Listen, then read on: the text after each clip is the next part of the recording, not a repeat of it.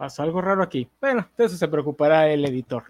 Eh, que de por sí ya nos, ya nos tiene castigados, porque como notarán, hoy no es eh, cobachando, hoy es covacha en vivo. Cobachando tuvo que descansar una semana porque Valentín está muy enojado con el programa. Dice que desde que cambiamos el horario, esto está peor que Covachamarú, este, que ni nuestras mamás lo ven. Y pues bueno, castigados a hacer este horrible covacha en vivo. Eh,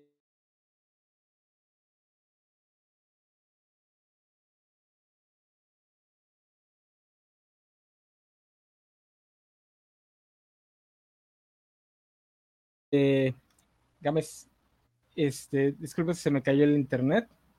Entonces te vamos a meter de una vez por si vuelve a pasar. este, como podrán ver, como no es cobachando, hoy sí puede estar este Gámez, que pues bueno, según el Vale es una de las razones por las que cobachando ahora pesta, porque ya no tenemos el carisma del buen Gámez. Eh, lo metí porque se me cayó el internet, entonces si me vuelve, se vuelve a caer, que él este, le entre al quite, pero por lo pronto vamos a iniciar con nuestro bonito intro que tanto dinero le costó al buen Vale hacernos. Este. Oye, nada más que, ¿cuál es el de la covacha en vivo? Ok. El que dice covacha en vivo. Sí, sí, sí. Pero ¿cómo están los intros de aquí? Ah, pues el que dice intro en vivo. Ahora sí, vamos a comenzar.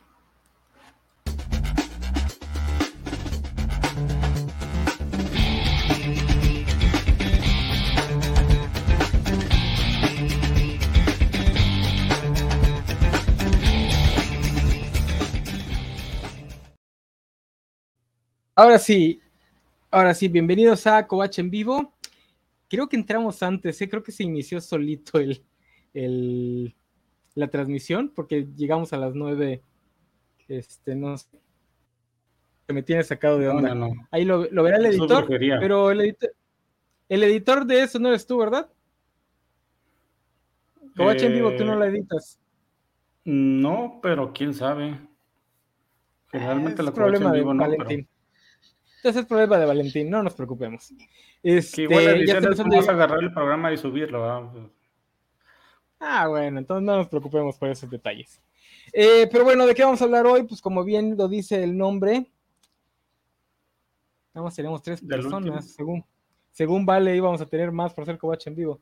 Este, de Last of Us, vamos a hablar de la serie, de la serie del momento que catapultó al buen Pedro Pascal a los más altos eh, cielos de la fama internacional.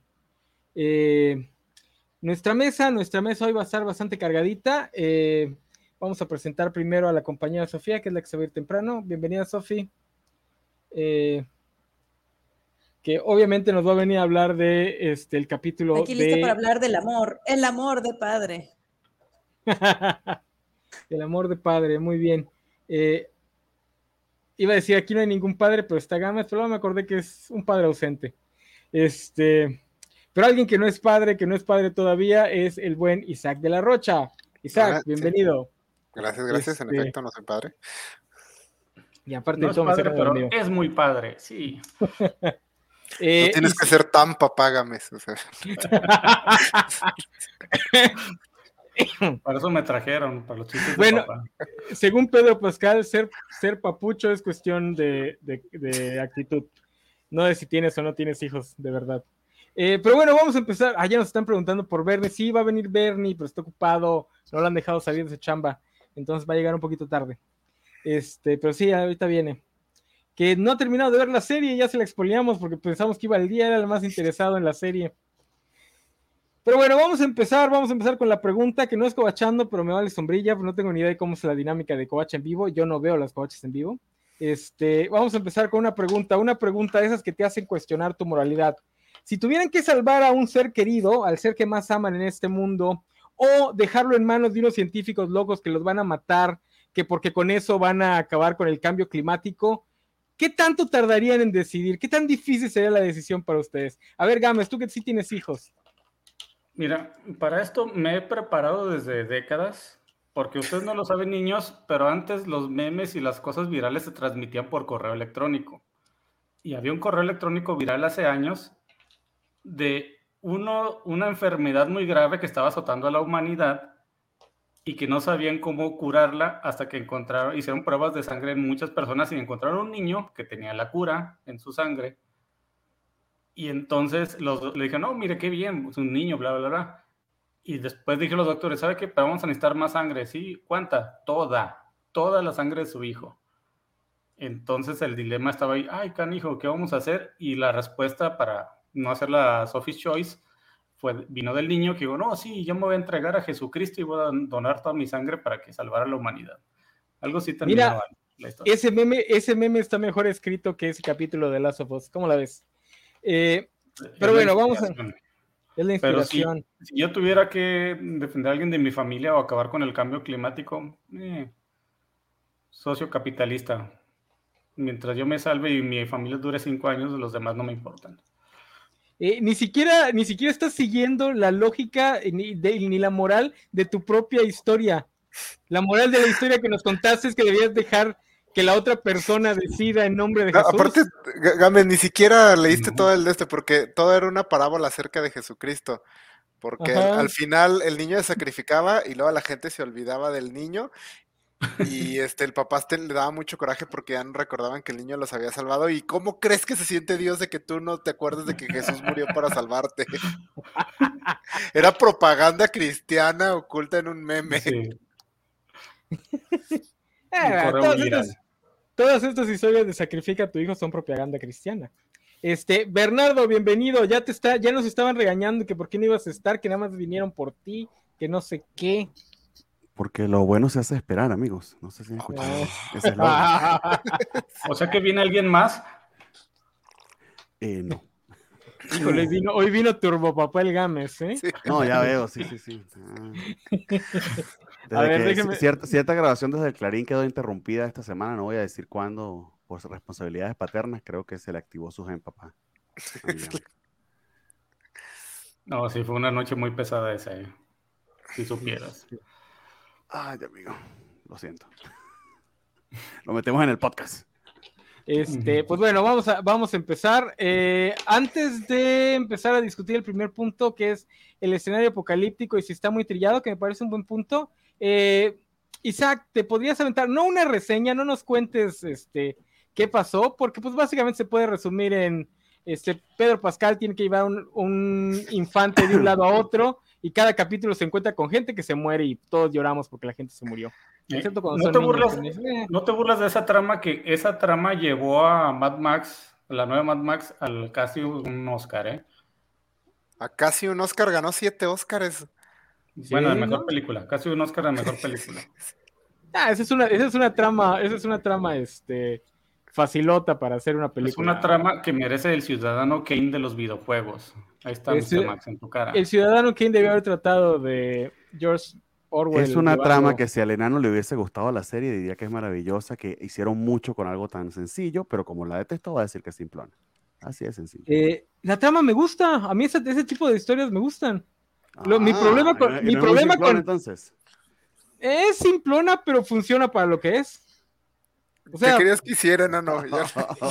Ay, perdón. Adelante. O sea, para, lo que intentas. Mi problema con la serie son sus fans que la están vendiendo como otra cosa que no es.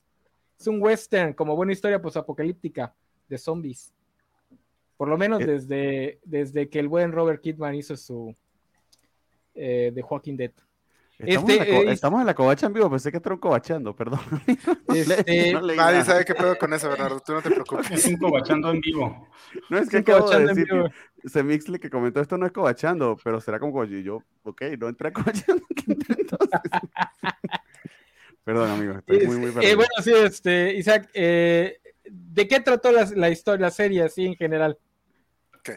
Bueno, eh, rápidamente, eh, The Last of Us es una historia post-apocalíptica que se ubica 23 eh, años después, bueno, 20 años después de que básicamente inicia el apocalipsis zombie, solo que en este caso es causado por hongos que descolapsan por completo a la, a la sociedad como la conocemos. Y seguimos a Joel, un antiguo trabajador de construcción, cuya hija muere durante el apocalipsis y que ahora recibe la misión de escoltar a Ellie, una chavita adolescente que al parecer es inmune a este virus que se transmite a través de mordeduras, lo, de siempre, Apocalipsis Zombie. Y tiene que llevarla del punto A, que es Boston, al punto B, que es eh, Milwaukee. Mm, un lugar de ahí de la América rural. Eh, y pues, sí, proceden a viajar, conocer gente, ver morir gente, pasarla mal. Vemos morir una preocupante cantidad de niños. Eh, mm. vemos bastantes relaciones homosexuales para hacer una serie de televisión. Y el, pues básicamente ese es el resumen. Es una serie, eh, como dijimos ya ahorita, eh, bastante básica en su, en su planteamiento. pero para parecer bastante bien ejecutado el, planteamiento. Bueno, nomás que la parte de llevar a Eli del punto A al punto B lo logran en el segundo capítulo. No, porque después descubre que el punto B está en otro lado más adelante. No, porque así se la llevan. ya, es, otra mini historia. Ah, es el punto C. el punto C. Un gran, cambio en cuestión de tramas. Sí, la princesa estaba en otro castillo. En otro castillo. Porque no es lo mismo decir vaca que decir caca, enano. Que, por cierto, este es el año de los champiñones, porque también vamos a tener una película de un reino, reino de champiñones. bien, bien por el reino fungi, bien representado este 2023. Eh, y se hicieron que una jirafa de verdad se vea falsa. Pues sí, ya ves que hasta nuestra compañera Sofía la estaba bullshameando a la pobre jirafa. Eso no hablará más de que ya tenemos medio jodida la percepción. Sí. De hecho, lo que se veía. Eso es un canibal y este, inverso, una cosa bien rara. Sí, sí, sí, No, lo que se veía chafa en esa escena era el fondo, no la, no la jirafa. El fondo sí estaba medio rarito. Eh, pero ahora sí, pues mundo posapocalíptico. Eh, ¿Qué les pareció este mundo posapocalíptico que nos presenta? A mí se me hizo medio raro. Es como que el, el pie del que más cogea esta historia todo lo contrario, pienso yo. A ver, ¿por qué? Estoy totalmente en desacuerdo contigo. ¿Qué tiene de novedoso? A ver, explícanos. No sé qué tenga de novedoso, no, no, no me refiero a que tenga novedoso, pero me pareció que estaba bien construido. O sea, no creo que coge de eso. A ver, primero, eh, el, el, call, el call open del primer episodio donde eh, se ponen a teorizar eh, acerca de una posible pandemia, justo cuando hemos salido nosotros de la, del COVID, ciertos este, científicos en los 70, y un tipo habla de, bueno, los hongos serían los que podrían matarnos porque la manera en que infectan a sus este, hosts es controlándolos por completo. Parecemos nosotros que somos inmunes a ellos, pero si los hongos evolucionaran teorizando sobre esa posibilidad, ah, tienes una excusa para, la película de zombies. Puede ser que en mi ignorancia eh, eh, yo no conozca si en, otras películas de zombies eh, han utilizado a los hongos como motif, pero a mí eso se me hizo particularmente ingenioso.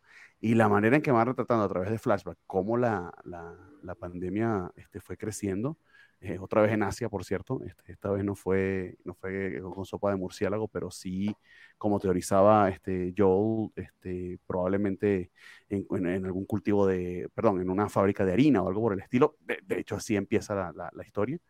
Eh, eso a mí se me hizo particularmente no sé si innovador, pero sí bien armado. O sea, plausible. Y cómo el mundo ha devenido a la situación en la que está ahora también se me hizo este, plausible. Al final es como que mm, reflejo de nuestros tiempos que esas posibilidades nos preocupen. Eh, no, no digo que particularmente el apocalipsis zombie, pero sí este, que la sociedad sucumba muy, muy fácilmente, eh, a, no sé, a un medioevo, a un, o a un fascismo muy, eh, eh, reticente, no, no, no reticente, muy básico, muy, muy, muy, muy cruel y, de una manera muy, muy sencilla. En 23 años, pues todo, todo lo que, se, todo lo que eh, ha pasado y ha cambiado. Entonces, todos esos elementos a mí se me hicieron innovadores y en particular el tema de los, de los hongos, esa posibilidad, digamos que ya no veo a los champiñones de la misma manera cuando me los como en la pizza. Pero bueno, esa es mi impresión. Yo lo que considero es el, salto de tiempo. Generalmente en las películas de zombies de este tipo vemos de cuando es el, primer outbreak en un punto y cómo tratan todos de escapar aquí. Y en, y en, la serie ya eso ya pasó y ya te ponen en un escenario donde ya está más o menos controlada la sociedad desde ciertos puntos de vista y ves cómo cambian diferentes secciones. Desde lo, lo que quedó del gobierno que se volvió fascista para sobrevivir hasta los, los pequeños lugares regidos de cierta forma hasta comunistas o los que vivían solitos en su rinconcito donde pues ya nomás estaban esperando a que se los llevara la flaca porque no tenía nada más que hacer, no había televisión ni nada más. O sea, todo eso que, cómo estaban alejados, cómo se alejó la misma sociedad de ellos mismos y regresar a, a lo más básico para sobrevivir. Por aquí nos pregunta que si nos comeríamos una quesadilla de cordyceps, con queso, obviamente. Eh, de hecho, el cordyceps es considerado este, una planta medicinal en China y potencia la, supuestamente la, virilidad. Eh, en fin. Eh, para los chinos todo potencia la virilidad. Este, fíjate, lo que describe Bernardo, yo creo que eso lo aplica en los primeros episodios. Ya después la historia se vuelve, ahora vamos a este pueblito que pues tiene electricidad, viven como, pues, viven mejor que muchos gringos en la vida real, etcétera, etcétera, y de repente se pasean por una ciudad, este, en ruinas. Yo pensaba que... tu corazón, Chairo, se había emocionado cuando dijeron la palabra que empieza con S y termina con O. Vivimos en socialismo y por eso lo logramos. Dice comunismo, ¿no? Sí, dice comunismo. Sí, dice comunismo porque es comuna. Este, Imagínate, o sea, y lo dicen así abiertamente. Es como una comunidad. Más, de un chairecito allá. Sí, bueno, es la, única, es, la única, es la única sociedad medianamente funcional ah, que, nos muestra. Entonces tiene la este explicación de por qué tienen electricidad, internet y. no, es que también los caníbales tenían electricidad. O sea, estaban muriendo de hambre, pero tenían electricidad. Sí, bien chido. O sea, por eso digo, algunos vivían mejor que los gringos ahorita. mejor que los que viven en Skid Row, sí. Este, pero, eh, Sofi, ¿tú qué opinas? Pues miren, lo que estaban ustedes en el chisme, me quedé pensando que, eh, porque mi, mi, pregunta, digo, mi respuesta rápida iba a ser, creo que no es tanto como lo postapocalíptico, que esté choteado, sino el tema de los zombies, porque em, eh, escuchaba yo otro podcast y no dejaban de comprarla con Walking Dead, ¿no? Entonces yo la verdad no vi Walking Dead, entonces no tengo como... es muy similar. Punto de comparación, ajá, justo, ¿no? O sea, que lo que decían era que, pues esto, ¿no? De que quizá en Walking Dead era más pesado o era más cruel esto de que la gente se había vuelto mala después de lo de los zombies, ¿no? Pero me quedé pensando y mientras los escuchaba esto de que, pues claro, el gobierno que se vuelve facho y entonces están estos grupos que intentan librarlo y entonces me acordé por lo menos de tres historias que en las que aplican eso y que son John Haddock novels. entonces eh, me acordé... Sí, entonces eh, creo que sí, em, creo que no es tanto como que esté choteado, creo que eh, cualquiera de los dos temas, tanto los zombies como, bueno, quizás los zombies no tanto porque es como muy básico, alguien que se quiere comer tu cerebro, este, pero lo postapocalíptico creo que da como muchas áreas de oportunidad, pero creo que se quedan clavando como, clavados como en, ah, la misma zona. Es, es la fantasía gringa, o sea, se cae la sociedad y ellos van a sobrevivir porque saben disparar armas y usar carros, que eso es imposible porque la gasolina se echa a perder bien rápido. y se van a volver comunistas. Sí, sí, sí. Es, ese es lo único, ese, ese, ese capítulo y lo de los comunistas es lo único que no ves en ninguna otra historia de zombies del 2008 para acá. Porque por toda la demás son así, básicamente es un western. Desde que se le ocurrió al buen Robert Kirkman, a menos que él se lo haya robado otra persona más, es el estándar. Es todos, todos los tropos del western se los pusieron al, apocalipsis zombie porque pues, este, pistolas, carros, este, vaqueros. es, un, un ambiente indómito en el que sobrevives gracias a instintos de supervivencia básicos. Solo que, bueno, le metes zombie, pero el western más o menos ese era el Sí, sí, sí, sí, sí. Ese, territorio nuevo por explorar, eh, expandir el territorio hacia... E, esa era la lógica. E, esa era la lógica del buen Robert Kidman, pero pues ya pasaron varios añitos y la, el, el John Adol ya lo choteó, ya, ya cámbienle. Digo, ahí tenían a una comuna comunista, valga la redundancia. Nos hubieran hablado más de ella. Este, pero Isaac. Eh, yo sí creo que no, novedoso no es. Pero la originalidad está sobrevalorada, si me lo preguntan. La verdad, creo que la ejecución es lo importante. A mi parecer lo ejecuta muy bien, lo ejecuta mucho mejor que The Walking Dead. Eh, me gusta mm. mucho que The Last of Us sí abraza bien cabrón el western en estética. Ah, en eso sí, en eso sí, en eso sí. Sí, eso sí me gusta mucho, hasta el soundtrack, que es muy, muy así de western. Entonces sí, eh, a mí sí me gustó, sí. Eh, también hay que entender, esta historia tiene 10 años, creo que The Last of Us salió en 2013 o 2014. Eh, de hecho, salió justo en medio del boom de las historias de zombies. Creo que The Walking Dead iba en su segunda o tercera temporada. Entonces, el solo hecho de que cambiaran zombies normales por zombies champiñones, ya en su momento sí fue así como, oh, wow. Pero creo que en general todo está bien ejecutado. Eh, creo que agarran el, el marco del postapocalipsis para contar una buena historia. O sea, creo que está bien ejecutado, pero sí, original creo que no, no, tampoco siento que le hayan dado eh, la vuelta. El, brinco de tiempo ayudó a que esté un poco más funcional la historia para que nuevamente sea más western que Mad Max. Si lo hubiéramos eh, vivido como en The Walking Dead, que es inmediatamente después del apocalipsis, pues sí es, es mucho más. Seis meses después, pero sí, o sea, bastante más reciente. Pero aquí, por ejemplo, sí, exactamente, los pueblos ya funcionan y todo, más bien es este, como que pues de hecho es como el viejo este, o sea, en el pueblo estás bien, pero en el camino te puede asaltar y matar quien sea. De hecho, creo que es menos peligroso de lo que era el viejo este. Entonces, a mi parecer eh, hicieron un buen trabajo, o sea, me gusta lo que hicieron con un marco, pero sí, original no es. si alguien viene a acusar de que les falta originalidad aquí, les falta original, originalidad en 2014 y pues ahorita les falta. No, y le falta originalidad a tu argumento. Yo el, el, lo, de lo, lo del Cordyceps sí es este, bastante original. El problema es que no trata de eso la historia. O sea, el Cordyceps nada más es un elemento. pero, pero, está interesante como está ah, pensado. porque, sí, eh, como toda buena ciencia ficción, está como que, uy, si pudiera ser. la, diferencia original es que te están metiendo el Cordyceps para decirte que la planta quiere reproducirse y por eso infecta a otras personas. Cuando con los zombies simplemente es porque los muerden porque lo necesitan para expandir y hacer más eh, zombies. De hecho, hay una razón.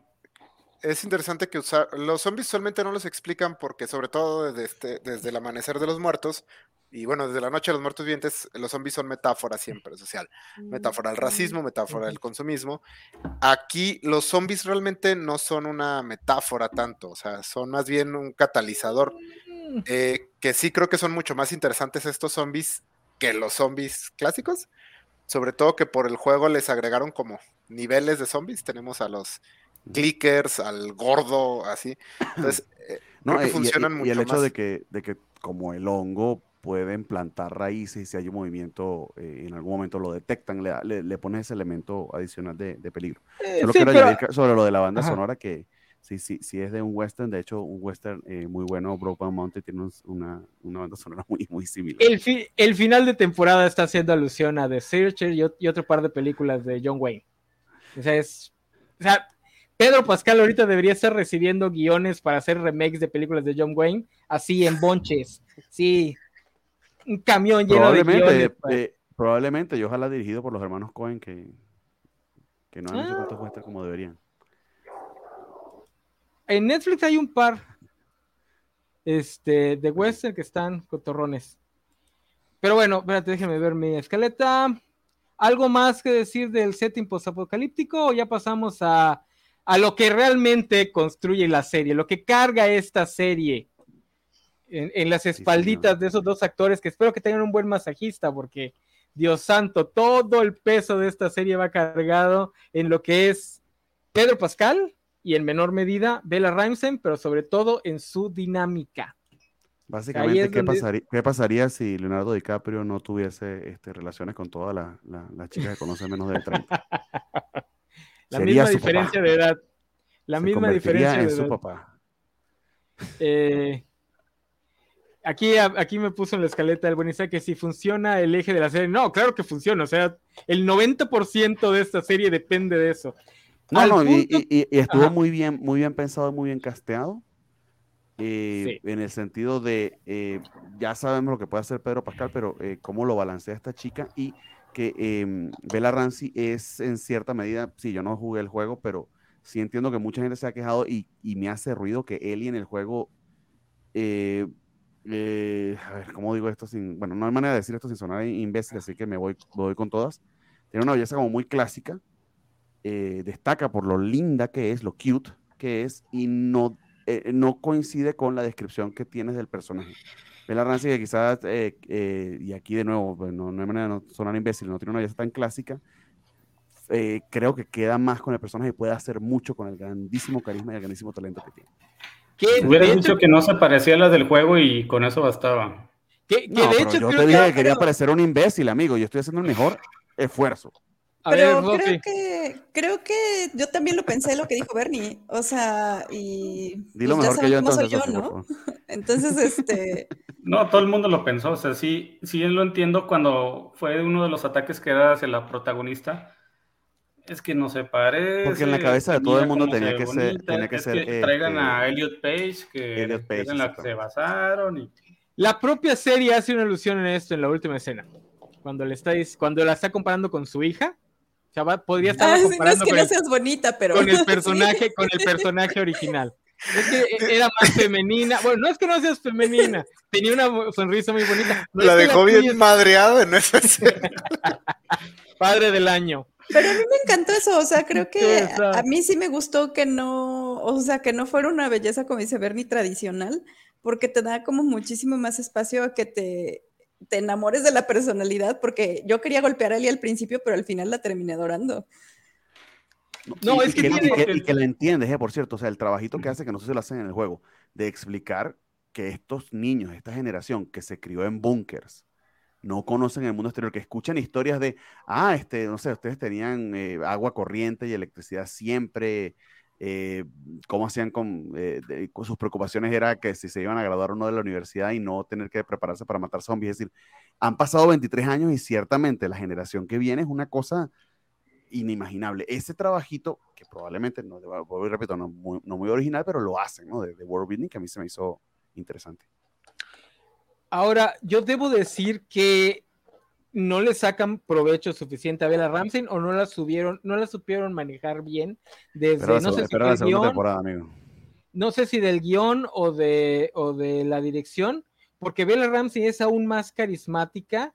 Eh, hay un clip por ahí donde se ve que está en una alfombra roja y pasa Diego Luna y como que lo ve y se queda así como que starstruck.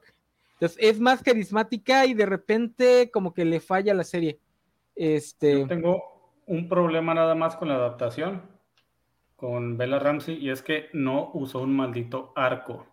En el juego me encanta su personaje porque hay una parte donde usa un arco que es parte del penúltimo capítulo, es parte de esa trama. Y, le dan aquí un, Bueno, también usa el rifle, pero cuando usa el arco está mucho más chido. Bernie, digo, este, Isaac a mí sí, mm, yo no soy un director de casting, no sé exactamente cómo es el trabajo un director de casting, pero quien hizo, quien armó esta dupla, se la rifó. Porque de nada servía carisma independiente si no tenían esa química. Exactamente, esa química. Y esa química padre-hija, que, o sea, no necesitábamos a Leonardo DiCaprio y su novia. Entonces, era muy importante eso y sí lo logran. Y sobre todo, cómo va la progresión, de que inician eh, no sé si antagónicos es la palabra, y cómo se va desarrollando, cómo, cómo exactamente Ellie te cae mal, pero hay momentos donde Joel también te cae mal, pero los tienes que ir entendiendo, y sí, ellos dos, estuvo bien, dicen el 90% de por qué funciona esta serie es por ellos, y es porque sin ellos esta serie se caía.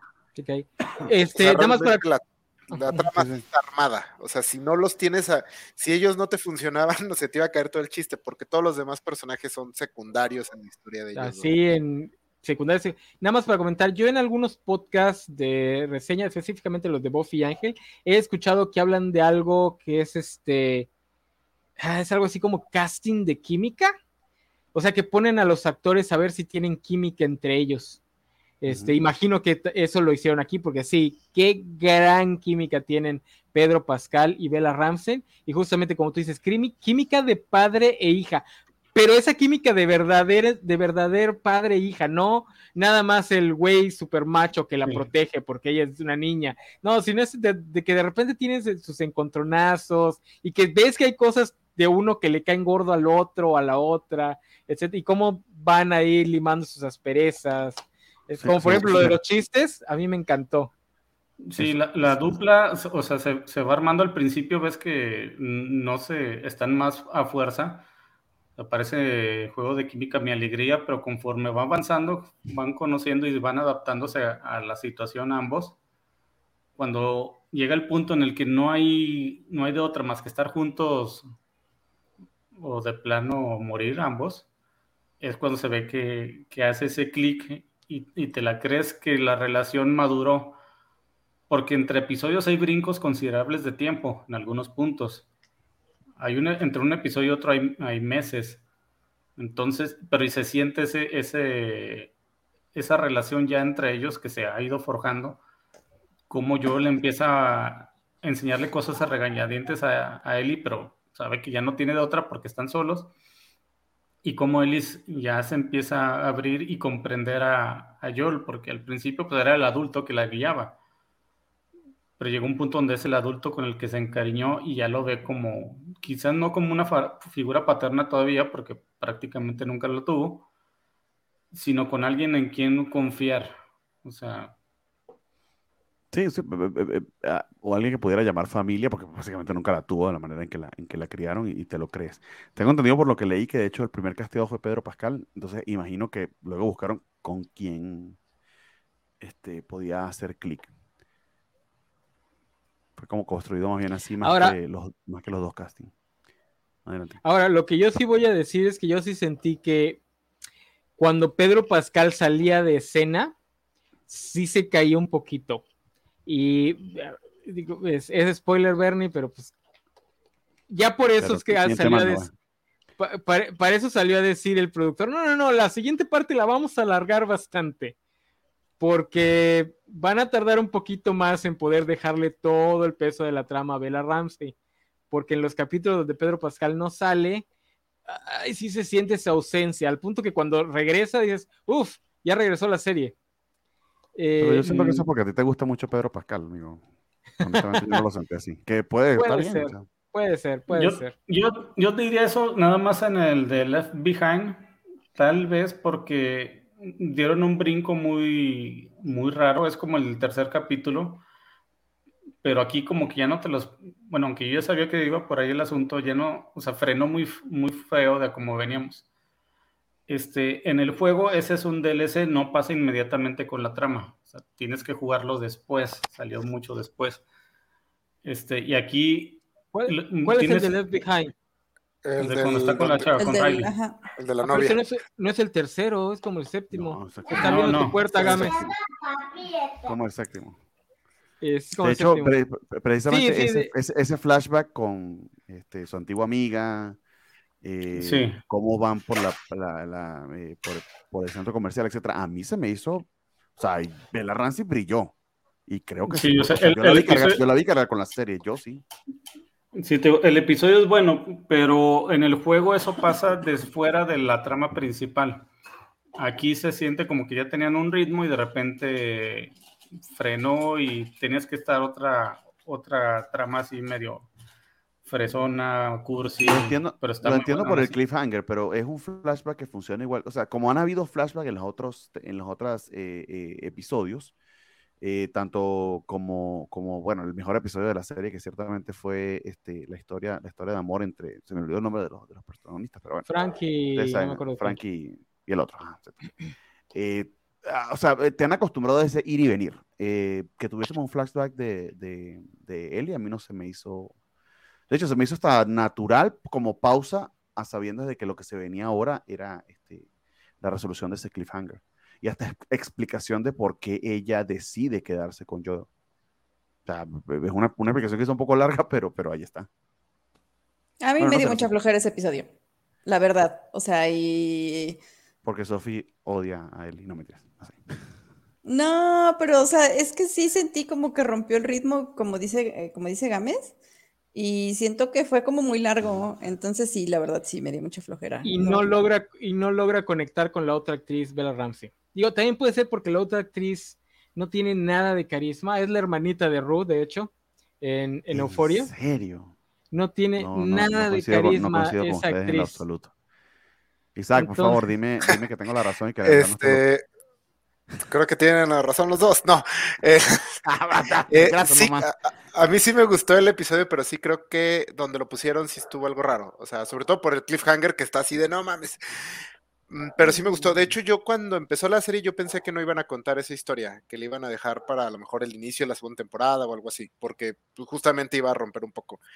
Eh, pero a mí, a mí sí me gustó el episodio. En cuanto a la química, yo siento que viene del hecho de que ese episodio en específico lo estamos viendo desde el punto de vista de Ellie. A diferencia de la historia de Frank, que era más omnisciente en nuestra perspectiva de ellos, aquí era Ellie y estábamos viéndola dudar sobre si su amiga sentía lo mismo que, que ella sentía por ella. Entonces, por esa razón siento que los vemos más distante, porque todo lo estamos viendo desde el punto de vista inseguro de Ellie. Eh, no hay esta química porque es una relación. Inseguro adolescente e inseguro gay, ¿no? Porque Exactamente, es otra capa más que a veces los heterosexuales, damos por sentado. Que es bien cañón que cuando, tienes que, que te guste alguien que además a ver si también es, o sea. Eh, sí, sí, puedo entender. Sí, pero al final de la historia ya, ya, debía habernos dado un poquito de química, pues ya después de que se besan y que van a morir juntas y la fregada. Y esa parte tampoco es como que digas, oh, sí, estoy sintiendo el dolor de la. Es que, mira, ¿sabes cómo hubiera quedado mejor? En el, en el DLC, el juego mm, se intercalan ciertas acciones porque Eli está buscando la medicina en un centro comercial. Entonces, a medida que, vas avanzando, vas recordando partes de esa, de esa parte de, eh, de Riley, como la conoció en los centros comerciales.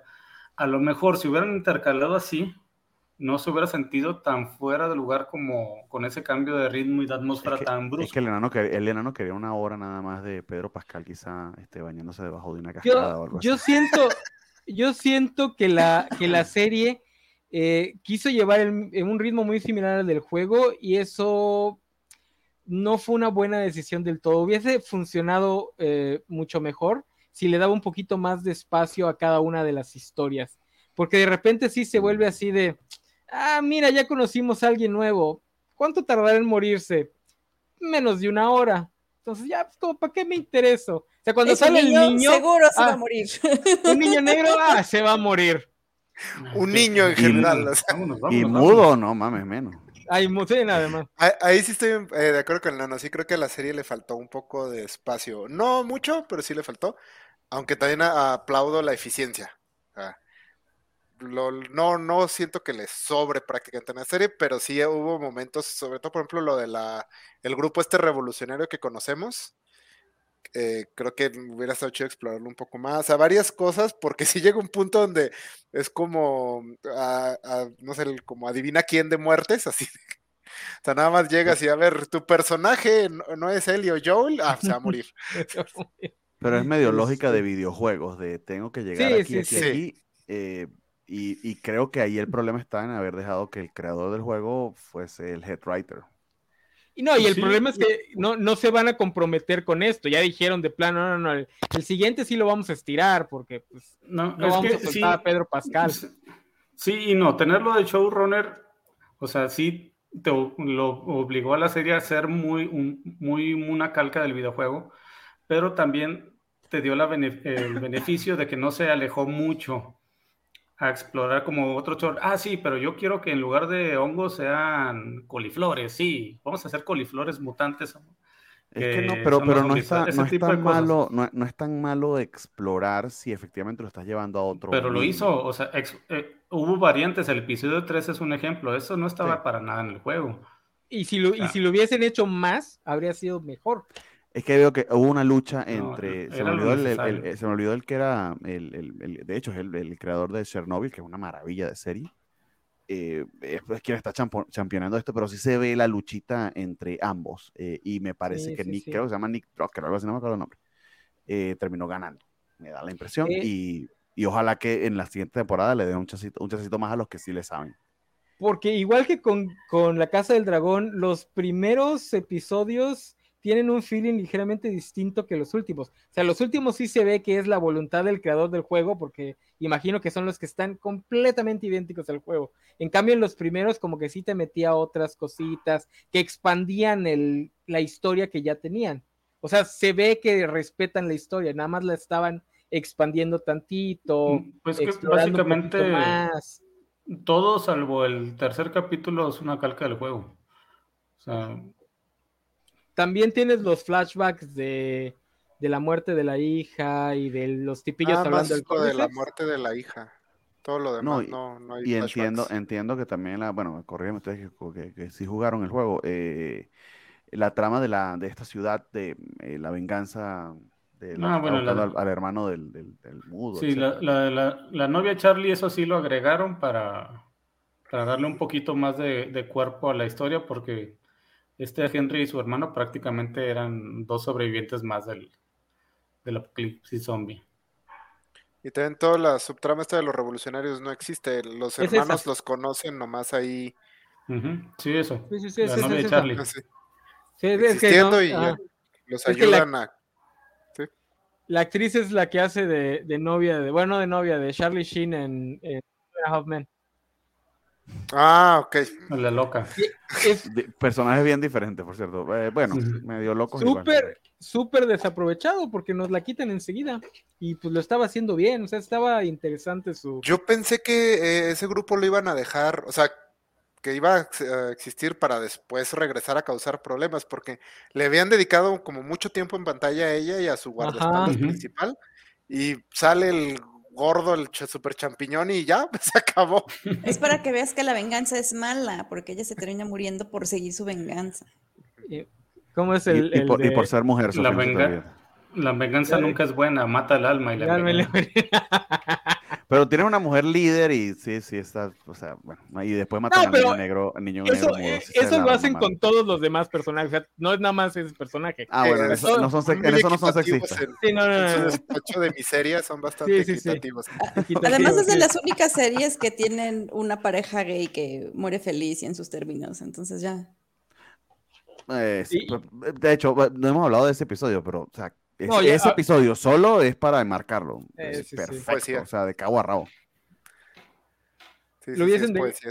Lo dejado más al final porque pues, sí alcanzaron el cenit de la temporada muy, muy, muy al principio.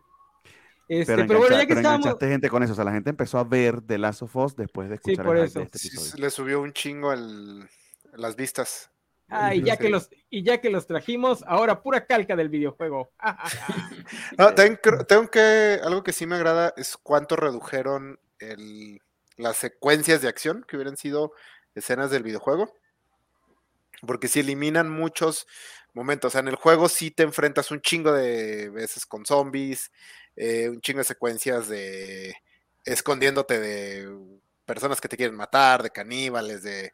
Entonces, todo eso le bajaron muchísimo. La, todo lo que es el capítulo, el penúltimo capítulo donde Ellie se enfrenta al caníbal, en el juego Ellie mata como a 25, 30 personas en esa secuencia. Entonces sí, eh, me agrada que hicieran eso porque hubiera sido una muy fácil caer en replicar secuencias que nos gustaban del juego, pero como lo comentamos en el otro programa, eh, eh, a diferencia del juego, aquí solo lo puedes hacer una vez para que sea emocionante. Entonces creo que sí usaron bien, por ejemplo, a los zombies, las secuencias que tuvieron con zombies creo que estuvieron bastante buenas. Me gustó mucho esta, la de cuando salen del hoyo. O sea, Sí. sí, cambiaban la dinámica cada vez que aparecían. Y la Por lo mismo de, los- la secuencia de los clickers también, de Sí. película, Sí, o sea, lo aprovecharon justo lo que lo tenían que aprovechar y ya. Y eso quedó muy bien. Yo nada más voy a hacer la aclaración de que el que mata a Ellie es un caníbal celota religioso, que además es hipócrita porque no cree en la religión de la que es celota, eh, que tiene a su congregación eh, pues ahí sufriendo, eh, algunos los obliga a matar y, y cortar gente para dárselos a comer a otros, y además es un pederasta. Como en la Para que, quede, para que quede claro que es el villano, porque luego puede ser un poco sutil que era el malo de esa historia. Este, no sé, hubiesen, lo hubiesen puesto a matar cachorritos ahí en pantalla, quebrándoles el cuello, para que quedara un poquito más claro que era el malo de ese episodio. Porque como que de repente dices, "Mm, ¿será, ¿será el malo o es que- no? Pero es que malo, enano, o sea, como que es la Iba a circunstancia. violar a, iba a, violar a Eli Gámez. No le iba. Lo que Era le el faltaba era villano. la, la faltaba era la mascarilla de, de calavera y llamarse Immortal Joe. Iba a violar No. a Eli en medio de un incendio. O sea, es estar Ándale, bien o sea- comprometido con ser un violador. O sea, ya, ya, peor, peor que eso es que se, se parara a la mitad del intento de violación y dijera, y yo voté por Trump. Ya nada más así lo podía hacer peor. Eso Este, sí, eso ni cómo defender al señor. no, es- Desde, el casting, porque el, güey tiene la cara de villano, o sea, lo castearon para que desde que lo viera dices, ah, el villano yo voté, de yo, voté, por Tron y el dentrífico me lo, lo aplastó desde arriba, no desde abajo. ¡Ah! Y, era, y era nazi también. ah, bueno, eso, eso, es de perogrullo ya a esta altura. El rubio este menemista, obviamente era nazi. Era pelirrojo, ¿no? Yo lo vi pelirrojo. ¿El rubio, no? Ay, no sé. Eh, acuérdate que el enano aún no ha calibrado su pantalla desde ese episodio de Puede ser. Yo lo veo en mi pantalla de, de lab mal calibrada. Este, ¿algún otro, algún otro secundario? Digo, de Frank y, su novio hablamos mucho en el programa pasado. Este, y podríamos llenar otra vez este programa. Pero algún otro secundario del que quieran hablar, que crean que sea importante como por ejemplo, no sé, los Fireflies. Digo, no sé, sé que no son muy importantes en la historia, pero... Fireflies son la peor revolución del mundo. Sí, son inútiles. Inútiles, estúpidos. Contrataron a los científicos más imbéciles del universo. en el primer episodio se mueren. su cuartel unos güeyes que se dedican a robar baterías de carros. Y en el último episodio, Joel les hace un Rambo y matan como a todos. no, no, no iban a funcionar, su revolución no iba para ningún lado. No, pues, acuérdate que Joel dijo que tenía entrenamiento militar cuando se unió a, lo, a la FER. Eh, uno esperaría que un grupo terrorista buscara gente con cierto nivel de entrenamiento o que los entrenara, ¿no? En 20 años tenía como que tiempo para entrenarlos. O al menos que explicara si, se trata, si se trata de la fuerza revolucionaria más importante en este mundo, debes explicar por qué lo son no se explica o no se entiende cómo son una amenaza si literal como luciérnagas lo matan así. Sí, tal vez por eso se llaman luciérnagas. tal vez por eso se llaman luciérnagas. Exacto, o sea, ya. Eh, no sé, tal vez en, la segunda en la segunda temporada nos revelen que el mismo gobierno fascista los financia para que sean una especie de, de, hombres de paja. No, creo que lleguen a ese punto, pero, pero sí es un huequito allí, eh, imagino que viene del juego de que no se entiende por qué las luciérnagas son tremenda amenaza cuando cada vez que te los consigues están muertos. Sí. Eh, yo creo que voy, estoy de acuerdo con algo que dijo el enano, que en realidad para hacer una serie que se supone que está planteando la ambigüedad entre si algo es moralmente correcto o no, sí pinta demasiado quiénes son los villanos, ¿no? O sea, te lo deja como que muy claro. Este, y eh, pues sí, ya ni modo, ya spoilamos a Bernie, pero es que sí, no quería este, salirme sin. O sea, todavía voy a estar 10 minutitos, pero antes de que se me, se me vaya, eh, lo de la eh, duda moral de, de, Pedro Pascal, cuyo nombre, Joel. Joel. Eh, tengo entendido que en el videojuego sí quedó como más ambiguo, o sea que sí como que te lo hacen pensar como que un poco más. La verdad yo no lo he jugado. Hay más información, ¿no, Gámez? Hay más información con respecto Hay menos, ¿no? Es, casi lo mismo, o sea, básicamente están calcando al final. O sea que tienen 10 años discutiendo esta estupidez. ¿Con este eh, mismo nivel de información? A esto iba yo, que estaba yo escuchando el podcast, este, el podcast oficial de la serie, y estaban diciendo que después de que eh, salió el final del videojuego hubo mucha eh, plática sobre si había sido moralmente correcto o no, y que a las personas que no tenían hijos y les, y les preguntaban si yo él había tomado la decisión correcta o no, es, había sido más o menos 50-50 de si había estado bien o no la decisión, pero que cuando le preguntaban a los papás, todos habían dicho que yo le había hecho lo correcto. Entonces, este, creo que sí hace como un mal trabajo en este sentido la serie, porque creo que aunque no fueras papá, este, hubieras pensado que estaba haciendo lo correcto. Yo se lo porque Queda, queda muy marcado que los otros son pendejos, ¿no? O sea, si a mí me dices, mata uno para salvar a la humanidad, ¿dónde está la dificultad? Y aún así no, voy a matar a los científicos. O sea, no, no voy a dejar que estos sean los que intenten salvar el mundo. van a hacer algo peor. Van, a crear al supercórdice o algo así. Digo, en el, mejor escenario es que todos se mueran. Porque se, infecten a la hora de estar abriendo a Ellie. Ese es el mejor escenario que vamos a tener con los Firefly. Este, no, yo aquí, yo aquí me gusta recordar siempre que los creadores les gusta salir a posteriori a pretender que pusieron cosas porque los fans de alguna forma lo headcanonearon. Esa es una historia de vaqueros. Y como una historia de vaqueros, todos los villanos son más malos que la carne de puerco, como en todas las historias de vaqueros, o si no consumen muchas historias de vaqueros, podríamos poner, por ejemplo, a Punisher. El protagonista no es un héroe blanco, o sea, en el sentido de no es eh, buena gente, es agresivo, es un asesino y, y etcétera, pero todos sus antagonistas son malos, malos, malos. Porque todo el mundo es malo, enano. No sé de dónde salcaron los fans esta discusión de si este, Joel hizo bien o no, o no al decidir cuando la propia historia te lo está diciendo. O sea, estos científicos no tienen ni idea de lo que están haciendo. No sé si lo del nacimiento. Sí tienen idea porque... Le van a arrancar el cerebro porque no saben que pueden tomar pedazos sin matar al portador. Tienen, el, tienen esa mugre en el cerebro. ¿Cómo lo vas a quitar sin matar al portador? Puedes quitar pedazos del cerebro sin matar a la persona. No sabes, o sea, todo, todo lo que han hecho investigado sobre el virus, la mugre está en, dentro del cerebro. Gámez, ni siquiera investigaron cómo nació Eli. Nos mostraron que lo más probable es que la inmunidad de Eli se deba porque se contagió de forma indirecta a través de la mamá. Ni siquiera lo investigaron. O sea, la mamá le dijo, no, no, no, no, nació después de que, este, me mordieron después de que nació. Ya se lo creyeron. Gran, gran trabajo científico de no poner en duda la información que tienen. Llevan investigando todo ese tiempo, no, no. No lo muestran. Y ahorita están desesperados. Es, el, es la primera persona que encuentran sin Google, sin Google spider Por eso es que no pueden, porque no pudieron. No, lo que quería era que pusieran a zombies a morder embarazadas a ver qué pasaba. Así es. Están, era bastante lógico. Yo también lo pensé. No matas al único espécimen inmune en tu primera prueba. Ah, o sea, Están esperanzados. Pueden hacer experimentos para Dicen, eso. mira, ya tenemos este inmune. De no lo matas. Pero no lo matas justamente por eso, porque es el único. Claro, que sí, que no, que no, te acuerdas del, del, coincido del correo viral que te conté al principio.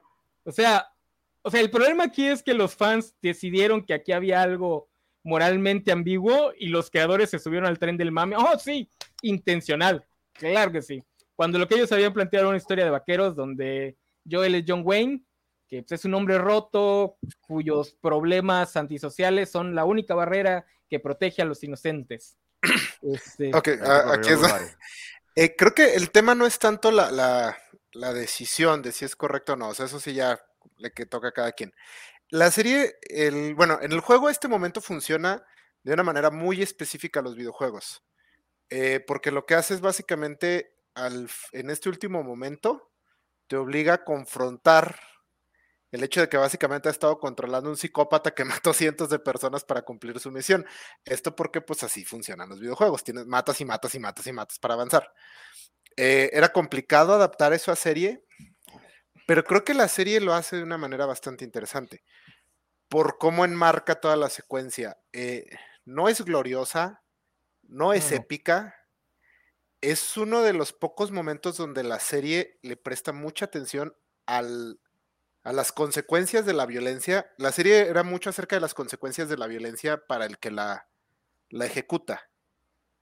Eh, tenemos en la super metáfora de Joel que se está quedando sordo pues, de tanto disparar. En esta secuencia la cámara se enfoca mucho en los cadáveres, en las víctimas de Joel. Entonces, este último momento es más bien para el, exactamente este momento donde, sí, el vaquero chingón es un psicópata peligroso que va a hacer lo que, considera, lo que considera. Ah, ¿eh? ¿Han visto The Searchers? Es el Weird de John Wayne. De John Wayne. Mm, no, pero conozco la... toma final, es muy famosa. De eso trata. Por eso es que lo estoy comparando con The Searchers entonces, creo que hace muy buen trabajo en, presentarnos esta secuencia final porque eh, la, manera en que le enmarca no es nada emocionante. De hecho, no ves la progresión de Joel así como tal, solo es como un montaje de violencia desagradable. Eh, la manera en que ejecuta al, cirujano es bastante brutal y es uno de los pocos momentos donde se enfoca así en ver el cráneo, cómo le perforó la bala y todo. Entonces, creo que este último momento funciona muy bien para convertir a The Last of Us en una historia acerca de violencia, de violencia que nos, que nos, que nos afecta y violencia que ejecutamos a las demás personas. O sea, le quita todo el glamour, le quita todo lo emocionante y te confronta con lo que es Joel, lo que es este personaje. Y obliga hasta cierto punto a... La, la decisión creo que al final queda más en, en Ellie, o sea, en este último momento donde Ellie le dice, prométeme que lo que me dices es verdad. Sí. Y le dice, sí, o sea, eh, como que confronta a los personajes y te obliga a ti como espectador a confrontar a quién has estado siguiendo. Sí, todo el mundo es malo en este mundo, pero no porque esta sea la facción que tú sigues es necesariamente la... son buenecitas personas. Eh, creo que un error que yo sí encontré con respecto al juego es que en el juego la mentira que le dice Joel de por qué ya no están en la base de los Firefly está súper pendeja. Entonces queda muy obvio que es una mentira y el hecho de que Ellie decide, cuando le dice que sí le cree, es como más descorazonador que aquí, porque aquí la mentira como que ah, se sostiene un poco más. En el juego solo le dice, ay, pues X, ya nos fuimos. Este, Sofi, casi lo mismo. Espérame, espérame, Sofi ya se tiene que ir. Este, opinión general antes de despedirte. Eh, yo nada más eh, rápido antes de, despedirme, Isaac no es un psicópata, es un papá cuidando a su hija, ¿no te quedó claro? este, este, dos cosas. Es que puede ser ambas. Ah, bueno, sí. Este, eh, dos cosas. Eh, la primera es que mis momentos favoritos fueron el episodio de los gays, que está precioso. Y en este último capítulo me gustó mucho la escena cuando eh, ella le dice, el tiempo cura todo. Y él le dice, no fue el tiempo. Y yo, ¡ah! lloré, lloré mucho. Y en general creo que me gustó la serie, o sea, creo que por eso eh, eh, difiero un poco con el enano, porque él sí creo que no quedó como muy a gusto con la serie. A mí sí me gustó, pero creo que sí no es la serie. O sea, creo que sí hay como que, eh, de repente les digo que andaba escuchando algunos podcasts y de repente me parecía como que hacían muchos maromas como para justificar que la serie de repente se pusiera lenta o aburrida. Entonces, así como que, ah, o sea, entiendo que es una muy buena adaptación porque calca muchas cosas del, del, juego por lo que he estado revisando, pero la verdad es que, o sea, como serie no se sostiene completamente. O sea, está buena, pero no creo que sea la serie, o sea, no creo que sea como que la mejor serie. Este, creo que me gustó más Willow, que por cierto ya nos la cancelaron, tristeza. Ah. Entonces, pues eso. Pero sí, este, yo sí me voy a chutar la segunda temporada, este, porque creo que Pedro Pascal y Bella, Bella Ramsey son fantásticos, entonces, pues, este, otra vez por culpa de un, de un cast, me chutaré algo que la verdad, este, sí, por ratito sí me aburrí un ratito. Y ahí los termino de escuchar. Gracias, Sofi. Este, que descanses o que hagas lo que vayas a tener que hacer. Este, yo les lo estoy comparando mucho con The Searcher porque es justo eso, es la historia de un hombre pues destruido por su vida, o sea, por la violencia que ha vivido, y el punto es si va a poder o no regresar a integrarse a una sociedad. Digo, en este capítulo estamos viendo a Joel aferrarse a la posibilidad de volver a ser parte de una familia. Digo, en este caso nada más es una familia este, de padre e hija, pero bueno. Eh, de Searchers, de eso trata, nada más que de Searchers, eh, la genialidad es que es bastante cruda en el final.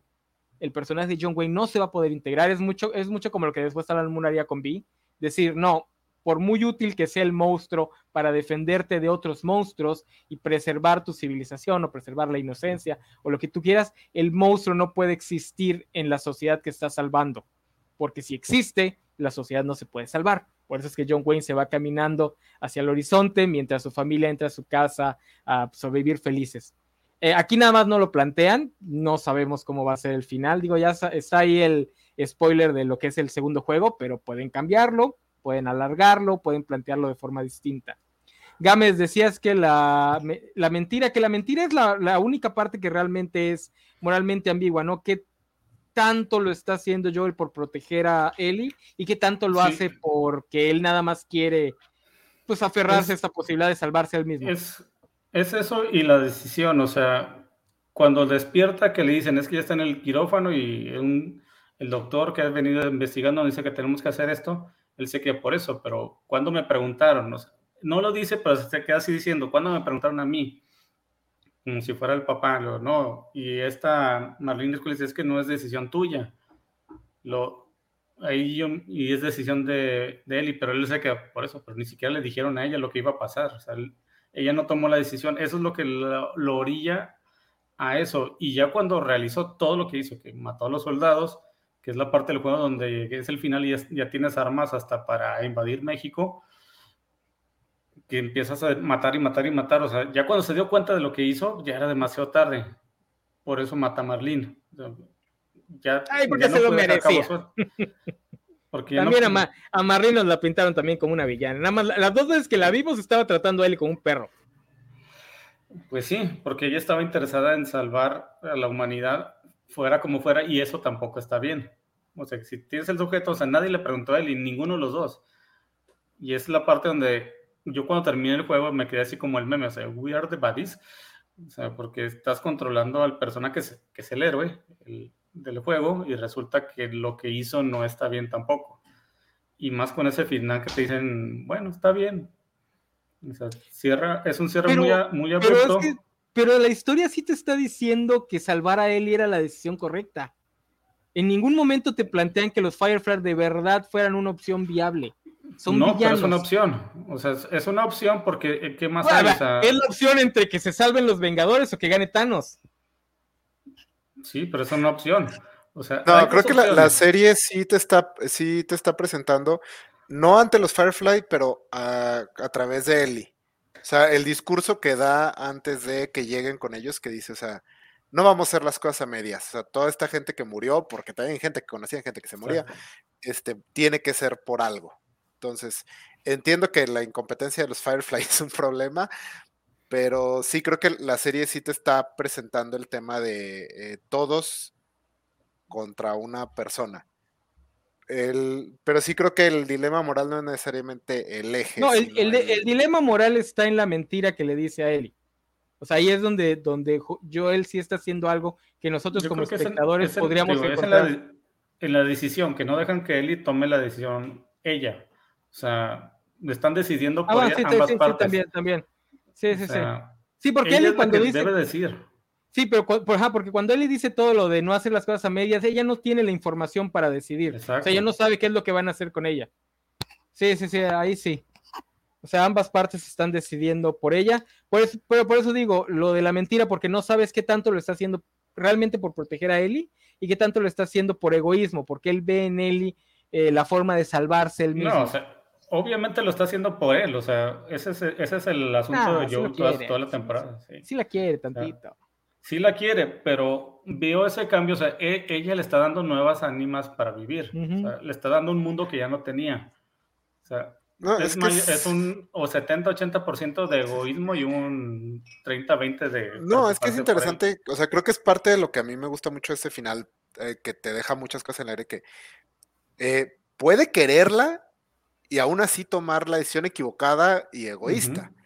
Que creo que es lo que está pasando aquí. O sea, sí la quiere. Creo que el, amor entre estos dos personajes no es algo que, sí. sí. pero eh, como decía ahorita Sofi, puede ser un buen padre y un loco peligroso. O sea, sí, sí, porque se puede convertir en amor tóxico. Se convirtió. Mm. Y también creo que es interesante que esta, historia original sale en 2014, que vamos saliendo justo de la década de las historias de superpapás, como le dice el enano. O sea, todas estas historias de, no el papá literalmente, pero todas estas historias gringas de hombres fuertes que toman las decisiones difíciles y son papás del mundo, o sea, de 24, de, ¿qué otra? God of War, todas esas historias. Y Last of Us, ¿qué? Taken. Sí, que es la fantasía de ah, papá. sí. Y Taken aún más porque entonces después de los 60 aún puedo patear traseros. Entonces, esta viene y te dice, así como que te presenta eso y al final te dice, sí, pero a veces va a dar miedo. O sea, no, no necesariamente es algo bueno todo el tiempo. Sí, hay un, hay un componente negativo. nuevamente, por eso es que la estoy comparando mucho con The Searchers, porque adoro esa película. Y es lo mismo, ¿no? Es The Searchers y otro par de películas de John Wayne hacen justamente eso, ¿no? Toman el arquetipo del vaquero, que era todo bueno y este, él salvaba el mundo matando a medio mundo, y te dice, ah, matar a medio mundo no lo hace una persona sana mentalmente. O sea, tienes que tener cierto nivel de problemas mentales para poder ir por la vida. Este, para, para, poder ejercer tamaña violencia. De violencia, sí. Ser capaz de esa, de esa violencia eh, bien no estás. Ni, y bien no vas a estar tampoco. Sí, en eso, en eso sí le concedo a la serie que eleva tantito su propio género, porque yo como, como Sofía creo que el problema del hype de esa serie es que la quiere elevar a un nivel que no tiene. Eh, y específicamente a mí, el problema que tengo es que es la segunda serie de HBO en menos de un año que nos quiere vender la idea que nos está presentando personajes moralmente complejos en situaciones moralmente complejas que realmente no lo son, porque la Casa del Dragón hizo exactamente lo mismo. Ya se me está empezando a preocupar que tal vez todas las series de HBO son así y nada más no me había dado cuenta porque las otras me habían gustado mucho. No, es que eso viene. eso viene del juego. Viste, o sea, desde... viste Sopranos, viste Sopranos y cualquier cosa en comparación no, The Wire. The Wire. el de Wire es la mejor serie jamás escrita, pero sí, cualquier cosa en comparación. Ya, me está dando miedo de qué tal si vuelvo a ver The Wire y me doy cuenta que era lo mismo, nada más estaba muy soquete en eh, el 2012 que la vi. Te digo algo, volví a ver The Wire y de hecho aún eso dice todo el mundo. Lo digo sin, sin, sin ambas, es la mejor serie jamás escrita. Bueno, es que el, juego enano, desde, desde, su concepción, como vendió muy bien, siempre se ha vendido así. O sea, eso del ciudadano Kane de los videojuegos a mí me da mucha risa porque eso lo uso hasta morir. Sí, sí, sí. Porque me, me hace una tontería, pero suena tan chido que, que, lo sigo usando porque en gameplay no es la gran cosa. O sea, ya lo platiqué con Jorge, o sea, Uncharted tiene ese gameplay mejor hecho. Eso de buscar cositas para hacer otras cositas, hay otros juegos que lo hacen mejor para el crafteo, pero la historia es, es, buena comparada con otras cosas que había en la época y la el, planteamiento final de cómo cierran con esa, esa decisión abrupta de que el personaje que debió decidir no lo hizo y están decidiendo por ella, es lo que te dice. Generalmente cuando juegas un juego sabes si eres el personaje bueno o el malo. O sea, puedes usar un villano y jugar con él. O sea, he hecho muchas veces, no es la primera vez. Pero aquí te lo disfrazan. Porque aquí en el juego no, no es tan, este, no profundizan tanto en, en Joel como en la serie. En todo lo que hizo, en ah, todo, todo lo malo que hizo porque, y así. Porque en la serie desde el principio te dicen que es un antihéroe. Sí, desde el, o sea, desde, el, desde el primer capítulo que mata al guardia a, golpes, o sea, sabes que este mono no está bien. En, la serie, en el juego no es así porque es un juego, o sea, sabes que vas a matar a, a, gente a cada rato. Sí, Sí, sí, como, como dice Isaac, el punto del juego es que funciona muy bien el juego porque después de haber matado, como en cualquier juego lo haces, a mil y un este, cristianos, te señalan, esto no es normal. Y pues eso sí, dentro de la dinámica del juego, eso sí es muy, ha de ser muy interesante. Yo, cuando estaba viendo esta historia, estaba pensando mucho también en el juego de Max Payne, que como juego tiene una historia bastante interesante. Pero si esa misma historia la adaptaran a una serie, por muy bien adaptada que sea, pues no va a ser la gran cosa, porque la historia es bastante es, choteada. Está, buena, sí. Mira, quizás Pero como el juego, sí, el juego donde tienes algo similar fue el, de Tomb Raider que sacó Square Enix, que tiene, que creo que es más o menos por la misma época, que maneja una Lara Croft joven, donde mata por primera vez, pero lo tiene que hacer para sobrevivir y luego ya te empiezas a matar gente a diestra y siniestra, ¿verdad? Pero la, la, primera parte donde matas a alguien es como lo que vivió él, o sea, no tenía otra cosa que hacer, era matar o morir. Y cómo la cambia, o sea, aquí en la serie lo ve, con y lo vimos muy poquito, realmente no lo vimos porque es cuando mata a Riley. Sí. Y ya nomás lo, lo único que vimos es como quedó así medio perturbado cuando se encuentra al, al zombie ahí en el sótano que le, le, lo corta, lo, le pica, o sea, sabes que la niña tampoco está bien de, alguna forma. Ok, por ejemplo, ahí creo que fue una serie de decisión reducir mucho la cantidad de enfrentamientos, porque, o sea, funciona que cuando llega el punto donde Eli, este, básicamente pica a este vato hasta matarlo, eh, porque en el juego sí es como que, nada, ¿cuál pinche trauma? O sea, es como. Sí, Es lo tienes que digo, más muertes que el soldado promedio. en, la parte previa a eso, que es lo del centro comercial, mató como a 10, 15 monos, o sea. Con un arco. Sí, es que es imposible poner eh, dinámicas de juego donde mates personajes y mantener esa idea de, ah, es que tienes que entender que esto no está bien. O sea, es más fácil nada más hacer el el giro al final del juego donde te lo echen en cara, porque si no pasa como el meme de tienes la cinemática donde te están contando lo mucho que sufre el personaje por matar y luego tienes el gameplay donde tú vas matando a ese cine muéranse todos. Este, pues sí, a ver, ¿qué nos queda? Eh, opinión del final, pues ya lo, ya lo hablamos. Opinión de la producción. Ah, bueno, yo les decía, este, lo que sí voy a conceder es que, visto como, pues que la nueva, la nueva producción que trata este género de zombies, pues sí lo eleva tantito porque pues está diciendo, Negan no es chido, Rick Grimes no es chido, son personajes rotos, este, con muchos problemas, probablemente no se puedan reintegrar a la sociedad, etcétera, etcétera, después de 10 años de esta fantasía libertaria de, ah, cuando caiga la sociedad, los únicos que van a sobrevivir son los vaqueros, que pues a los gringos les mama muchísimo. Entonces, en ese sentido sí lo eleva tantito. Eh, aquí lo dice Mr. Más que a él sí le gusta más la primera temporada de Walking Dead, eh, pero eso es porque era nueva hace 10 años, o sea, también, o sea, The Last no está tratando de, reinventar la rueda tampoco. Ah, y creo que The Walking Dead es el único bueno que tiene, ¿no? Las primeras dos temporadas. La primera, la primera nada más, la segunda es Popó. No, aparte, hay que reconocer que HBO sabe hacer series que se ven chingonas. Producción. Sí. Top. Sí, sí, sí. Sí, o sea, el dinero no escatima en, en ir a lugares inhóspitos para grabar escenas épicas. O sea, todo ahí en el norte de Estados Unidos, con todo nevado, el río. O sea, Creo que realmente es Canadá, pero bueno. Siempre es más barato filmar en Canadá. En Canadá, sí. Oh, Canadá. Este, pero Bernie, no te me duermas. ¿Qué opinas de la producción? No, no, en líneas generales, eh, eh, varios aciertos de, por ejemplo, traer de nuevo a, Santa Olaya para que eh, expandiera o, o, utilizaran de nuevo su soundtrack bastante bien. el diseño y, no tanto el diseño, perdón, la ejecución en maquillaje y en efectos visuales de, de los zombies, Marvel, por favor, aprende. bastante, bastante bien, bastante terroríficos. De hecho, vuelvo y repito la escena de los clickers. Sí, creo que en líneas generales eh, dijimos mucho de, o, yo eh, enfaticé demasiado la idea de que hacerlo muy parecido al videojuego le restó un tanto a la serie, pero tampoco fueron excesivos, o sea, sí supieron dónde cortar. Precisamente lo de los clickers, tengo entendido que es algo que te consigues muchas veces porque tienes tú que encontrar la estrategia.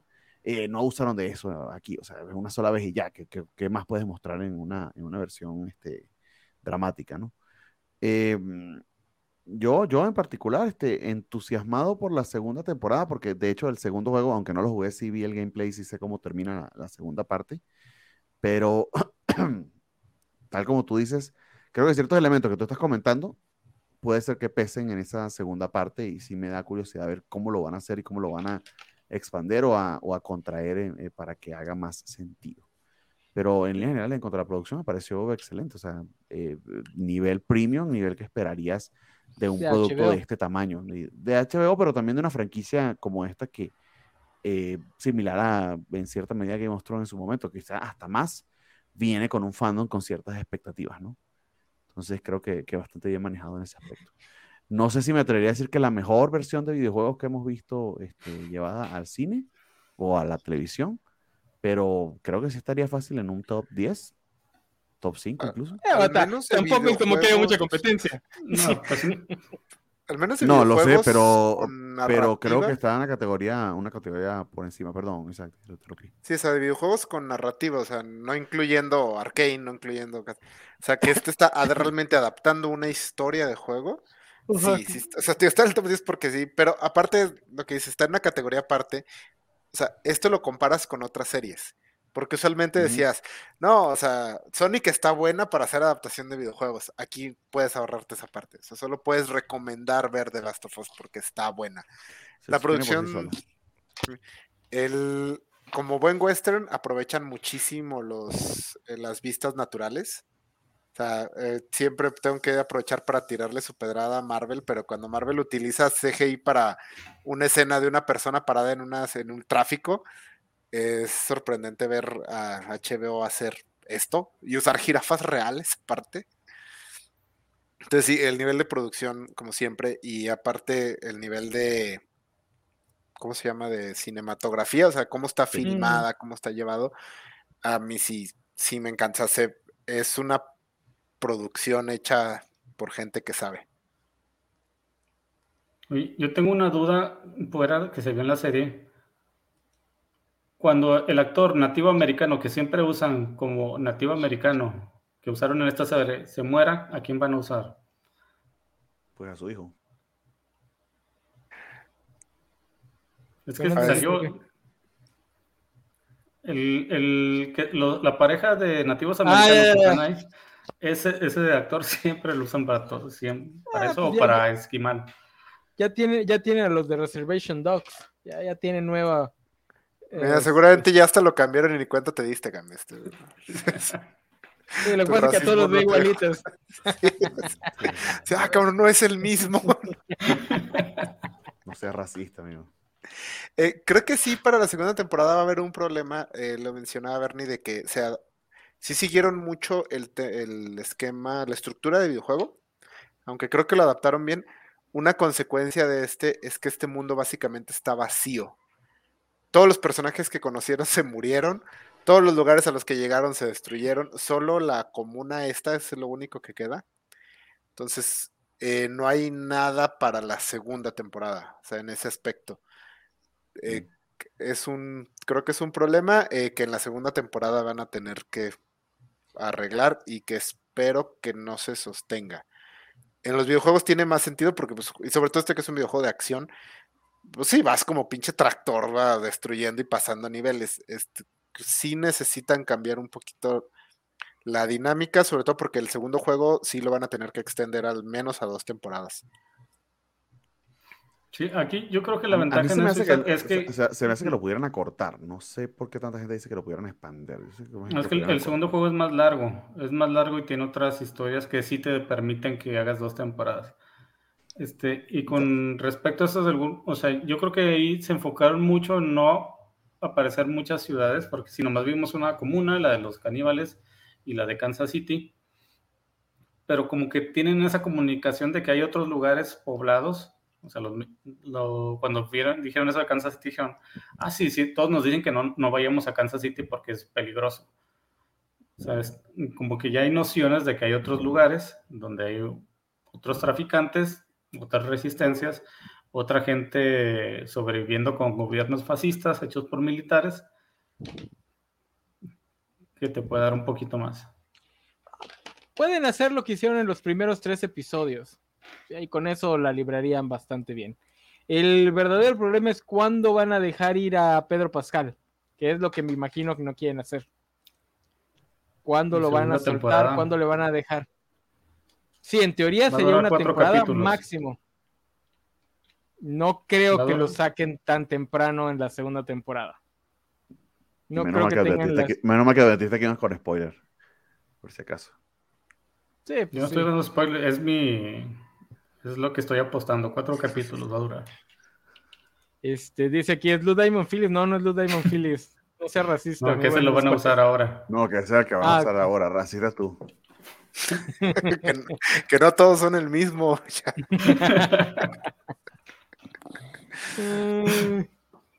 este, que ya mencionamos lo de los socialistas, que dice comunismo, por eso dice, somos una comuna, claro que somos comunistas. No es lo mismo socialismo que comunismo, muchachos. Este, pero bueno, también tampoco, tampoco pensemos mucho en el futuro, porque el día de mañana podríamos despertarnos con la noticia de que HBO ya no existe. Este, pues tampoco, tampoco pongan sus esperanzas en el futuro. Yo soy el enano, este. mucho gusto. Como si no dijera bajo enano sensual, ¿no? Este no, no dice en la pantalla. No, no dice. Ahora sí dice. Lo estoy leyendo. Pero antes, güey. Pero bueno, Fue el mismo que lo este, escribió. Esperemos que tenga segunda temporada, no como Willow, que no va a tener segunda temporada. Este. Por un lado, qué mal, por otro, qué bueno que van a soltar a este equipo de esta producción, que muy buenos, ojalá se le agarre a alguien de Marvel para hacer una serie que se vea decente, este, o una película que se vea decente, porque ¿cómo saben, cómo saben exprimir el dinero esos de esa producción? Y para que veamos a esos actores en, otras historias un poquito más populares. Mira, eh, yo, este, como es un canal de cable, aunque dicen que lo que le van a quitar a HBO Max es el nombre HBO y lo van a dejar como solo Max, Max. para agregarlos de Discovery. Y eso creo que dijeron que no en todos lados, ¿no? Creo que en Estados Unidos sí, los iban a mantener separados todavía. Pero yo creo que las producciones de HBO sí venden y más porque todavía van los canales al cable, donde hay, sacas más dinero. No es como Netflix o Disney Plus que solo dependen de, del streaming en ciertos casos. O sea, sí tienen más de donde. Por eso las producciones sí se arriesgan a meterle dinero. Por favor, lean este chiste de Mr. Max que ya lo, ha dicho como cinco veces para que alguien lo lea, por favor. ¿Cuál? ¿El de Willow? El de Willow, sí. No lo quiten. ¿Cómo lo voy a leer si lo quitan? Porque todos quieren ser pero si, aquí. Pero si Willow no tiene segunda temporada, ¿qué firmó Joe Biden? Curioso que las dos cosas, las dos notas se dieran al mismo tiempo, ¿eh? Eso sí está curioso. eh, amigo. Este, eh, perdonen a Bernie, cuando tiene sueños se pone gruñón. Este, dice Luis Juárez, seguro van a iniciar un change.org para que Netflix compre Willow. Ay, papá, ni la mamá de Willow vio esa serie. ¿Hasta crees que alguien va? No, y, no lo va a comprar Netflix, lo va a comprar Prime Video, porque Prime Video compró hasta Batman, imagínate tú. No, es que los de Netflix... a Warner que, a Warner que vendió una serie de Batman? Están locos. Sí, o sea, ¿qué, ¿qué, clase de cadena dice? No, no, no me quiero arriesgar con Batman. O sea, demasiado. Güey, o sea, no, puta estructura de Batman. No, ¿sabes qué? Vamos, no vamos a hacer un, vamos a hacer productos de Batman. Vamos a hacer una serie sobre niños ricos con un Batman que no tiene, no tiene disfraz, pero se muere en el primer capítulo. Sí, vamos a hacer eso. Porque si algo quiere ver la generación Z, son historias de niños ricos privilegiados. Oye, estaba leyendo algo que creo que dijeron hoy, que no pueden hacer productos televisivos de Batman. De Batman porque, los derechos, los derechos Fox, de live action. por eso no pueden usar a Batman por eso tienen que cuidar mucho el uso de Batman en, live action. Oh, Pero bueno, ya este, eso es otra, es otra plática. Regresando, regresando a que Netflix compre a Willow, primero se tiene que esperar tantito porque va a comprar primero el Snyderverse. Ah, sí, porque ya lo anunció Zack Snyder. Este, Va a dar el anuncio de que Darkseid va a aparecer en Netflix. Eh, Pero su Darkseid, que es verdaderamente Darks. Sí, sí, sí, va a ser Darkseid. Darkseid. Este, pero bueno, ahí, ahí dejamos la plática de Lazo of Este, digo, porque no nos quedamos sin Pedro Pascal llevando niños del punto A al punto B. Ahí está de Mandalorian, que qué feo se siente ver de Mandalorian después de haber visto Andor, porque dices, ah, Dios santo, esta cosa no tiene ni historia. Este, qué gacho, qué gacho, qué gacho. No, tienes que verlo como, eh, nada, como, como. Pues por Grogu nada más. Una versión infantil para ver a Grogu. pero, pero, es que Andor es. Ay, oye, Avatar era infantil y tenía una gran historia. Eh, no porque sea infantil tiene. Este... Mandalorian es para escuchar a Pedro Pascal con audífonos ahí, como, como y escucharlo, porque en estos días hablé con un amigo este, muy, muy fan de Mandalorian y él no quiere creer creo que le pasa como al nano, que eh, no es Pedro Pascal bajo el No, no es. No. sé si. No, no, no, él está convencido de que sí, de que Pedro Pascal este, viaja y tú grabas un montón de escenas y mostrar el rostro. Es más, amigo de Bernie, sí es, y también hace a Grogu. Se va a quitar la máscara y va a salir Pedro Pascal ahí de De hecho, no sé si en todas las, todas las temporadas que ha habido o en algunos capítulos específicos, pero creo que el nieto de. Creo que el nieto de John Wayne este, fue el actor de cuerpo en algunos capítulos de The Mandalorian, por lo menos en la primera temporada. Es cualquier vato, o sea. Sí, sí, sí, pero por eso digo, no sé si en todos o nada más en un par, pero por lo menos en un par lo fue el. No, es, que para caminar así como vaquero sí tiene que ser uno de las dinastías sí, Wayne. Sí, tienes que, tienes que tener el pedigrí. no me malentiendan, necesita de tiene que ser un actor obviamente entrenado y, debe y mantener cierto estilo porque no parece que fueran diferentes actores. Es como el que hizo, el que hizo de Darth Vader, por supuesto, dentro del diseño del personaje, él le dio la corporalidad, por decirlo menos, no imagínate tú del personaje. Pero no es Pedro Pascal. Sí, sí, sí, no, no es Pedro Pascal. No, Pedro Pascal no es Darth Vader tampoco. Ah, no, ¿en serio? Que sepamos. Que sepamos, pero Darth Vader no era tu papá, espérame. Deja que Darth Vader tenga que llevar a un menor de un punto A al punto B. Siento que hablando de Darth Vader, que es el padre de Spider-Games, creo que nos fuimos ya de tópico. Entonces, sí, sí, sí, ya, ya vamos a acabar. con Ahsoka. Ya vamos a acabar. Este, esto fue todo este, por The Last of Us. No sé si volveremos a hablar de ella en los dos años que salga la siguiente temporada, porque Por pues, supuesto, sí. ya las temporadas... 453. Digo, ya que nos quedó libre el espacio de Willow, que no va a haber segunda temporada. Pero va a haber Invincible, si vamos a tener Invincible, al menos. Ah. el imbécil. Invincible. Eh, este, pero bueno, siguiente semana, ¿de qué vamos a hablar? Ahora sí, ya encobachando, esperemos que ya nos levanten el, regaño. Esperemos que este programa le haya gustado al jefe. Eh, vamos a hablar ahora sí, ahora sí. No, ahorita está, pues no está dormido, pero seguro está comiendo sus taquitos con su coquita. Este, ahora sí, ahora sí ya vamos a hablar de que el MCU está muerto, está muerto como el pene del rey Carlos III. Eh, dice Gámez, y, todos sabemos todos los, intentos de este en el ano sensual para resucitar ese pene. ¿Cómo lo ha intentado?